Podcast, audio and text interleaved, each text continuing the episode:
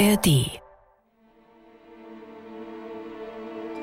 Als die kleinen Geißlein also die Türe öffneten, sahen sie zu ihrem großen Schrecken aber nicht ihre geliebte Mutter, sondern den mehlbestäubten Wolf. Sofort wollten sie sich verstecken. Aber der Wolf fand sie alle und machte nicht langes Federlesen. Eins nach dem andern schluckte er in seinen Rachen.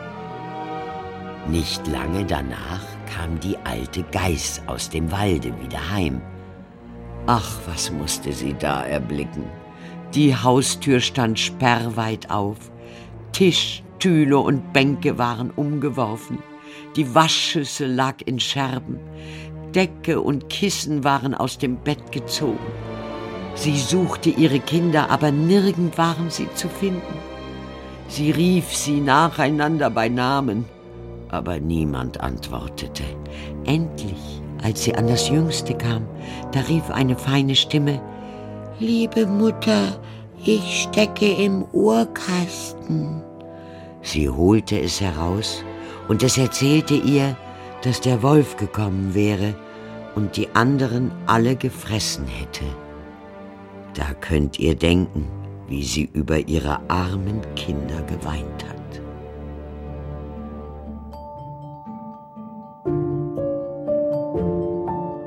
Märchen und Verbrechen die Brüder Grimm. Kriminalakte 03. Der Wolf oder das Geiseldrama von Fritzlar. Von Viviane und Leonhard Koppelmann. Zweiter Teil. Die sieben Geißlein.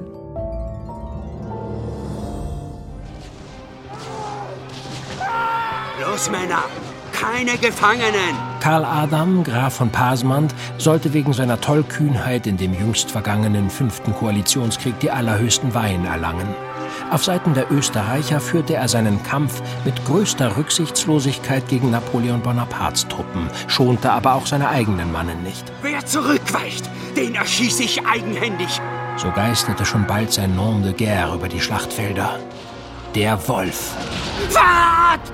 Er akzeptierte das Ende des Krieges vor einem Jahr genauso wenig wie die Niederlage seines Landes. Deshalb scharte er eine kleine Gruppe von Freischalern um sich und treibt seitdem im Königreich Westfalen sein Unwesen. Wir haben jetzt allen Anlass anzunehmen, dass der Sekretär Hardenbergs und die Handarbeitslehrerin aus dem Mädchenpensionat zu diesen Untergrundkämpfern gehören. Doch selbst dem österreichischen Kaiser schienen die Aktionen seines treuen Oberstleutnants zu weit zu gehen, so dass er sich inzwischen offiziell von Graf von Pasmann distanziert hatte. Zu grausam waren seine Taten. Die Frage, die sich uns nun aber stellt, was hat das Fräulein von Hardenberg mit ihm zu schaffen? Unter diesen Umständen ist wie Docs Anwesenheit von unerlässlicher Notwendigkeit. Ich kann mir einfach nicht vorstellen, was die Comtesse mit ihren Entführern verbindet. Noch in der Nacht schickten wir eine eilige Depesche an Vidocq. Bald traf er zusammen mit einer treuen Einheit Gendarmen bei uns ein. Wir setzten ihn sofort über unsere Beobachtungen in Kenntnis und fassten zusammen den Plan, das Überraschungsmoment zu nutzen, das Gasthaus in der schon wieder aufziehenden Dunkelheit zu stürmen und so die Comtesse aus ihrer Gefangenschaft zu befreien.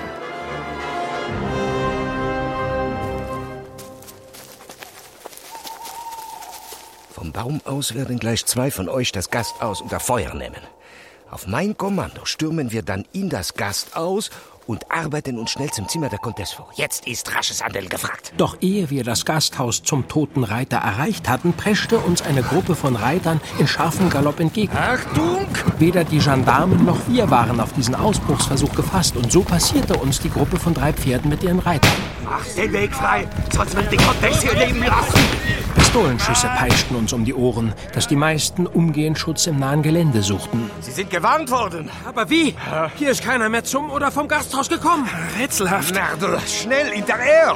Wilhelm! Mit einigem Abstand nahmen diejenigen, welche Pferde hatten, die Verfolgung auf.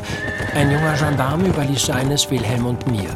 Im Mondlicht konnten wir in der Ferne erkennen, dass auf zwei der Pferde jeweils ein Mann und eine Frauensperson saßen. Was sag ich? Schau, Jakob, wie die junge Comtesse den Oberst umklammert. Tat, das sieht nicht nach einer Entführung aus. Vidocq ist ein geschickter Reiter und konnte schnell zu den Fliehenden aufschließen. Geben Sie auf! Sie haben keine Chance! Sie können uns nicht entkommen! Haha, das hätte Sie wohl gern. Was? Vidocq, passen Sie auf! Nicht! Als der Oberst wieder zu schießen anfing, war Vidocq gezwungen, sein Tempo zu reduzieren und die Distanz zu den Entführern etwas zu vergrößern. Sie wollen zum Kloster! Das darf nicht geschehen! Sie sind verrückt! Abermals forcierte Vidocq seinen Galopp. Er schien keine Angst vor den Kugeln der Österreicher zu haben. Und zu seinem Glück hatten diese bald auch ihr Arsenal verschossen. Jetzt hat er eine Chance! Bald hatte er den Oberst und die Comtesse wieder erreicht. Doch ehe er die Comtesse zu sich auf sein Pferd ziehen konnte, durchtrennte der Oberst mit seinem Degen die Zügel von Vidocqs Pferd. Vidocq verlor fast augenblicklich seinen Halt und stürzte von dem galoppierenden Pferd. Vidocq, haben Sie sich verletzt? Ach nein, alles gut. Aber jetzt werden wir nicht mehr aufhalten können. Einer der berittenen Gendarmen zog Vidocq zu sich aufs Pferd. In der Entfernung sahen wir, wie die Entführer das Kloster erreichten. Sie sprangen von ihren Pferden und das Fräulein Lehrerin rannte allen voran zum Eingang des Pensionats. Dort klopfte sie eilig an die Pforte. Wer ist denn da? Mädchen, mach die Tür auf. Ich bin's, das Fräulein Müller. Fräulein Müller, ach Gott sei Dank. Kaum hatten die Mädchen die Stimme ihrer Lehrerin vernommen, schlossen sie die Türe auf. Doch als sie sahen, dass mit der Lehrerin drei Männer gewaltsam Einlass verlangten, versuchten die Mädchen, die Tür wieder zu schließen. Doch die Eindringlinge waren stärker und drückten die Mädchen zurück in den Hausflur. Es war mir, als lächelte uns der Wolf zu, während er die Tür langsam zuzog und von innen verriegelte. Um Himmels Willen. Jetzt haben Sie auch noch die anderen Mädchen in Ihrer Gewalt. Merde. Ah, wie viele Frauenzimmer befinden sich in dem Pensionat? Mit der jungen Comtesse sieben Schülerinnen. Und die Mutter Oberin natürlich. Wir müssen sie unbedingt befreien. Doch schienen uns in diesem Moment die Hände gebunden. Wenn wir mit Vidocqs Männern das Pensionat stürmten, setzten wir das Leben der jungen Fräuleins und der Klostervorsteherin aufs Spiel. No, no, es ist ein zu hoher Preis. Diese Gruppe ist zu allem bereit. Also hieß es abwarten. Vidocq verständigte seine Männer und befahl ihnen, das Kloster und alle Wege und Ausgänge zu observieren. Doch auch in den folgenden Stunden rührte sich nichts. Und unsere Ungeduld wuchs mit jedem Moment. Irgendetwas müssen wir doch unternehmen. Wie wäre es, wenn ich mich Pasmann gegenüber als Vermittler anbiete? So können wir in Erfahrung bringen, was sie überhaupt wollen. Was sollen die schon wollen? Ihre Situation ist aussichtslos. Die kommen nicht lebend fort von hier. Wir bieten Ihnen freien Abzug, wenn Sie die Frauen sofort gehen lassen. Ohne Geisel lassen die sich niemals darauf ein. Jakob und ich bieten uns im Austausch für die Frauen an. Hm, das ist riskant. Aber sicher besser als die Situation jetzt. Trauen Sie sich das zu? Ja. Wir sollten keine Zeit verlieren. Wer weiß, wie lange der Wolf sich noch so ruhig verhält. Während Wilhelm und ich uns, für jeden offen sichtbar, langsam dem Pensionat näherten, legten sich Vidocq und unsere Helfer auf die Lauer, um jederzeit eingreifen zu können. Alle auf Position. Fang an. Sie haben keine Chance, von hier zu entkommen. Sie sind umzingelt. Wir möchten Ihnen ein Angebot machen. Im Austausch gegen die Frauen, die sich in ihrer Gewalt befinden. So seien Sie doch vernünftig. Ihre Situation ist aussichtslos. Putain, die reagieren nicht. Ich soll Ihnen ausrichten, dass Sie nicht mit sich verhandeln lassen. Sie, Sie fordern eine Kutsche und freies Geleit bis zur österreichischen Grenze sowie 1000 Franken. Diese Schweinehunde. Andernfalls werden wir alle getötet. Bitte helfen Sie uns. Wir sind alle in großer Angst. Seien Sie sich gewiss, dass wir unser Bestmögliches tun werden. Goschen halten, schwing die! Ihr habt's die Schwester gehört. Wenn ihr nicht macht, wie ich's von euch haben will, sieht's schlecht aus für die Madeln. Ihr habt's Zeit bis Mitternacht. Nach reiflicher Überlegung entschlossen wir uns dazu, den Forderungen des Oberstleutnants nachzugeben. Jedoch sollte Vidocq als Kutscher fungieren. Er würde dann in einem geeigneten Augenblick die Kutsche in einen Hinterhalt steuern und uns so die Gelegenheit geben, die Partisanen anzugreifen und ihre Gefangenen zu befreien. In einer Truhe lagen die geforderten tausend Franken bereit. Mit angehaltenem Atem beobachteten wir, was nun geschehen würde. Ich will hier bleiben, bitte. Wohin fahren wir denn nur? jetzt Goschen! Geh mal! Ich hab Angst. Na kommt, Mädchen, es wird euch schon nichts passieren. Wenn ihr nicht tut, was man euch sagt, werdet ihr es bitterlich bereuen. Emma Louise, Wie könnt ihr nur so etwas sagen? Sie haben doch in allem recht. Napoleon muss gestürzt werden. Wir konnten unseren staunenden Augen kaum glauben, als die Comtesse von Hardenberg, Emma Luise, gemeinsam mit den restlichen Partisanen ihre gefesselten Mitschülerinnen und die Mutter Oberin unsanft aus dem Pensionat drängte und in die Kutsche stieß. Die junge Frau gebärdete sich wie ihre Entführer und schien ganz offen mit ihnen zu sympathisieren. Sie muss unter einem Bann stehen. Das sind bestimmt die Nerven. Nachdem von Pasmant festgestellt hatte, dass auch das geforderte Geld bereit lag, gab er unserem als Kutscher verkleideten Vidocq das Signal, loszufahren. Dann auf geht's! Ist dir auch etwas aufgefallen? Außer der Schwester Oberin habe ich nur sechs junge Damen gesehen. Sehr richtig. Dann stellt sich mir die Frage, wo das siebte Fräulein steckt. Finden wir es heraus. Reite du mit den Gendarmen der Kutsche hinterher. Ich sehe inzwischen nach, wie es der jungen Dame geht. Gut. Aber pass auf dich auf. Ja, großer Bruder. Wilhelm eilte zu seinem Pferd und ritt eilends davon. Ich rannte in Windeseile zu dem Pensionat und machte mich auf die Suche nach dem vermissten Mädchen. Gnädiges Fräulein? Fräulein, ihr seid in Sicherheit. Wo steckt ihr? Fräulein, seid ihr wohl auf? Sie kennen mich von neulich, als ich Sie auf dem Schulhof befragt habe. Ich bin Jakob Grimm und versichere, dass ich in besten Absichten hier bin. Die Gefahr ist gebannt. Ich ging vorsichtig von Raum zu Raum. Die Entführer hatten im ganzen Pensionat schrecklich gewütet. Tische und Stühle waren überall umgestoßen, Schränke aufgerissen, Kissen lagen auf dem Boden. Wo steckt ihr, Fräulein? Seid ihr wohl auf? Kann ich euch helfen? Ich bin hier. Im Uhrkasten. Ich eilte zu der mannshohen Standuhr und fand im Inneren zusammengekauert das vermisste Fräulein. Wie heißt ihr? Charlotte Amalie von Bergensdorf. Ich bin so froh, Sie wohl aufzufinden. Ich hatte solche Angst. Als diese Leute gestern hier eingefallen sind, habe ich mich hier versteckt und befürchtet, dass sie mich finden und darum fürchterlich zornig werden. Aber hier war ich so eng eingeschlossen, dass ich gleichermaßen Angst hatte zu ersticken. Zum Glück habe ich Sie noch rechtzeitig gefunden. Was ist mit den anderen? Macht euch keine Sorgen. Unsere Männer sind Ihnen schon auf den Fersen. Sie müssen sie unbedingt rechtzeitig fassen. Wisst ihr etwas darüber, was Sie vorhaben? Ich konnte sie von meinem Versteck aus belauschen. Uns bleibt keine Zeit. Ich höre. Dieser Oberstleutnant will nicht bis nach Österreich fliehen. Das dient ihm nur zur Ablenkung. Das Ziel von ihm und den anderen ist die gleiche Namüle, nicht weit von hier an der Eder. Dort horten sie eine große Menge Schießpulver. Schießpulver? Er will es mitsamt seiner Gefangenen vor dem Palast des Königs zur Explosion bringen. Großer Gott! Sie müssen ihn aufhalten. Eines noch. Wie gut kennen Sie Emma Luise? Sie ist meine beste Freundin. Glauben Sie, dass sie mit den Entführern verschworen ist? Unmöglich. Emma Luise hat nur schreckliche Angst. Dann kommen Sie. Wir müssen zur Mühle. Geh mal, geh mal, beeilt euch. Ja, doch. Ich mache ja schon. Als wir ankamen, waren der Wolf, alias Oberstleutnant Pasmant, und seine Komplizen schon dabei, die Kutsche zu beladen. In Mehlsäcken getarnt trugen sie das Schießpulver zu dem Vehikel und Vidocq half ihnen dabei. Uns blieb also nur noch wenig Zeit. Um Gewissheit zu haben, ob Wilhelm und Vidocqs Männer in der Nähe waren, machte ich unser altes Verständigungszeichen. Kaum hatte Vidocq meinen Taubenruf vernommen, nickte er zufrieden und blickte sich erwartungsvoll um. Es dauerte jetzt nur noch wenige Augenblicke, bis Wilhelm durch das schützende Dickicht eines Buschwerks zu mir geschlichen kam. Jakob, wie hast du uns gefunden? Ich erklärte unserem Bruder alles, was ich von Charlotte erfahren hatte. Wir müssen also sofort eingreifen. Diese Schurken nehmen für ihren Anschlag den Tod der jungen Damen und der Mutter Oberin billigend in Kauf. Jetzt ist das Überraschungsmoment vielleicht auf unserer Seite.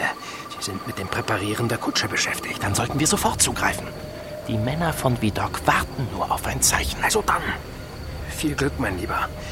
Und sollte mir etwas zustoßen, sorge dich nicht um mich, sondern um die jungen Damen. Sprich nicht so. Unser Plan wird gelingen. Viel Glück. Wir warteten auf einen Moment, in dem der Wolf wieder in der Mühle verschwunden und damit möglichst weit von den Geiseln entfernt war. Vidocq! Jetzt! Auf ein Zeichen stürmten alle mit lautem Gebrüll zur Kutsche und eröffneten sofort das Feuer. Los, lass an! Vidocq nutzte den Überraschungseffekt und setzte erst Gruber und dann den Wirt des toten Reiters mit gezielten Hieben außer Gefecht. In der Zwischenzeit konnten Wilhelm und ich bis zur Kutsche vordringen, um endlich die Frauen zu befreien. Wir rissen auf beiden Seiten die Türen auf, doch erwarteten uns dort Fräulein Müller und die Comtesse von Hardenberg mit schon gezückten Pistolen. Keinen Schritt weiter, sonst muss ich auf Sie schießen. Sie können nur auf einen von uns beiden schießen und der andere wird unweigerlich Sie töten. Glauben Sie mir. Mag sein, aber dann wird Emma Luise gleichzeitig eine ihrer Mitschülerinnen erschießen. Oder Emma? Ja, keine Bewegung, sonst muss ich schießen. Emma Luise, was machst du da? Du gehörst doch zu uns. Charlotte, das Mädchen aus dem Uhrenkasten, war hinter mir hergekommen. Emma Luise, du wirst mir doch nicht widersprechen. Leg die Pistole weg. Du wirst nichts dergleichen tun. Du gehörst jetzt zu uns. Emma Luise, wenn du nicht tust, was ich dir sage, werden wir nicht mehr mit dir sprechen. Ich. Ich. Du dummes Kalb! Nimm die Pistole wieder hoch oder setzt was. Ich. Ich. Da! Ein Schuss hatte sich gelöst. Sofort brach in der Kutsche ein Tohuwabohu aus. Wir konnten im Pulverdampf nicht erkennen, ob jemand getroffen war. Mutter Oberin! Bringen Sie Ihre Schützlinge in Sicherheit! Laufen Sie, schnell! Ihr habt's gehört. Los, meine Damen! Während Wilhelm den Mädchen und der Mutter Oberin aus der Kutsche half, versuchte ich, die Comtesse aus der Kutsche zu bringen. Nicht! Lasst mich her! Ich brachte Emma Luise schließlich ebenfalls in Sicherheit. Doch mussten ihre Mitschülerinnen sie mit vereinten Kräften festhalten, damit sie nicht sofort wieder zurück zu ihren Peinigern rannte. Lasst mich los! Ich will zurück! Jetzt seid doch vernünftig! Im Chaos der Befreiungsaktion hatten wir für einen Moment die Kutsche außer Acht gelassen. Und so konnte sich die Entführerin auf den Kutschbock schwingen. Ihr gelang es, die Kutsche zu wenden und so nah an der Mühle vorbeizufahren, dass der Wolf mit einem beherzten Sprung auf der Kutsche landen konnte. Aber er konnte sich wegen der heftig antrabenden Pferde nicht auf dem Dach der Kutsche halten und rutschte nach hinten auf den Gepäckkasten. Sie! Da! Was? Die Entführerin blutet heftig. Ihr Kleid hat sich um den Bauch herum schon ganz rot gefärbt. Die Kutsche war ganz nah an uns vorbeigerast. Vidocq wollte sie noch aufhalten, doch die Entführerin trieb die Pferde unerbittlich an. In letzter Sekunde war er zur Seite gesprungen. Alle der Kutsche hinterher! Aber da sahen wir, wie die Österreicherin auf dem Kutschbock gleich zur Seite kippte. Sie ist schwer verletzt. Sie kann die Zügel nicht mehr halten. Ihr gehen die Pferde durch. Die Kutsche zog ein wenig zur Seite. Schon liefen zwei der Räder über den unbefestigten Rand des Mühlweges. Wir sahen den Schrecken im Gesicht des Oberleutnants, der sich jedoch nicht entschließen konnte, von dem Gefährt zu springen. Dann brach die Kutsche urplötzlich aus und überschlug sich in einem hohen Bogen. Es war fürchterlich mit anzusehen, wie dieses Knäuel aus Pferden und Wagen mit einem großen Knall an einem der Bäume am Wegesrand zerschellte.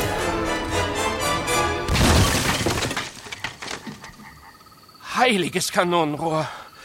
Wenigstens kann der Wolf nun nicht mehr seinen Plan vollenden. Komm, lass uns nach den anderen sehen. Bei der Ohrfeige von Fräulein Müller hatte sich wohl aus Emma Luises Pistole ein Schuss gelöst und die Entführerin tödlich verletzt.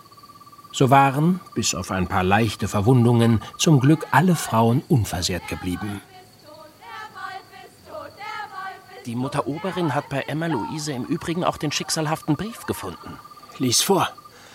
Deine Mutter befindet sich in kritischem Zustand. Bitte komm schnellstmöglich nach Hause. Bitte vertraue dich nur Fräulein Müller an. Wir müssen einen Skandal vermeiden.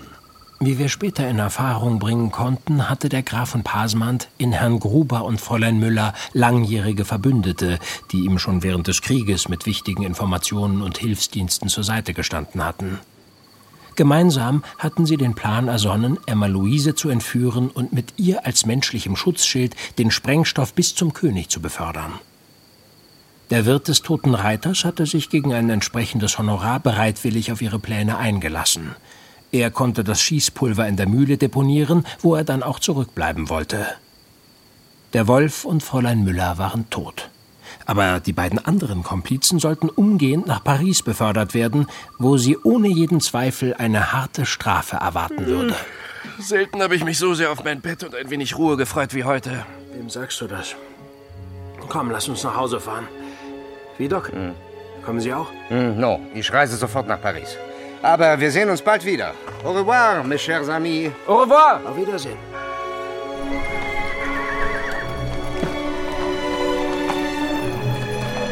Nach unserer Rückkehr in unsere Wohnung in Kassel verschliefen wir zwei ganze Tage und genossen die angenehme Ruhe in unserem bescheidenen Heim. Mich beschäftigt immer noch das junge Fräulein von Hardenberg.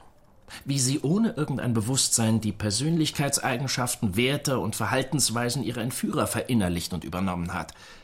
Vielleicht hat das alles etwas mit unserer Erziehung zu tun. Wie meinst du das?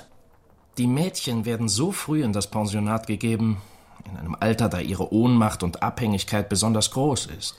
Die totale Hingabe an eine Autoritätsperson dient so dem Selbstschutz und dem Liebesersatz. Mit diesen Worten schließe ich meinen Bericht und übersende ihn dir mit der wiederholten Ermahnung, niemandem von unseren Ermittlungen zu erzählen und absolutes Stillschweigen über alles zu bewahren. Zu prominent sind die betroffenen Personen, zu brisant die Ereignisse, als dass jemals jemand von ihnen erfahren dürfte. Jakob, Bruder, ich glaube, ich habe einen Titel für unseren Fall gefunden. Der Wolf und die sieben Geißlein. Was meinst du?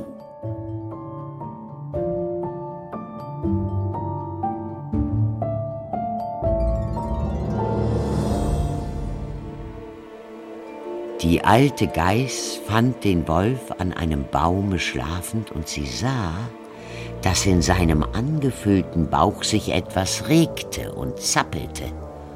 Ach Gott, dachte sie, sollten meine armen Kinder noch am Leben sein? Da lief sie nach Hause, um Schere, Nadel und Zwirn zu holen.